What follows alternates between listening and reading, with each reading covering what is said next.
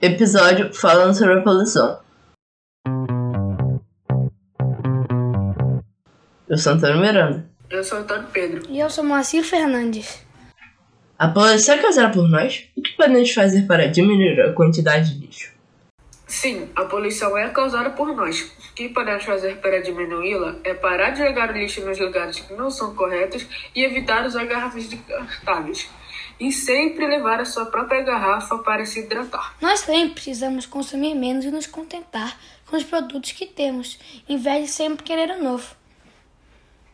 Obrigado pelas ótimas respostas. Mas a poluição influencia no aquecimento global?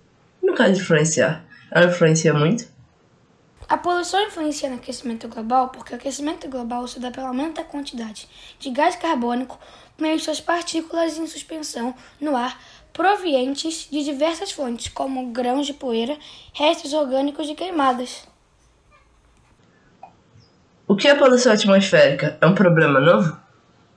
A poluição atmosférica é causada por gases e partículas emitidos para a atmosfera por uma variedade de atividades humanas, como a combustão ineficiente de combustíveis, a agricultura e a pecuária.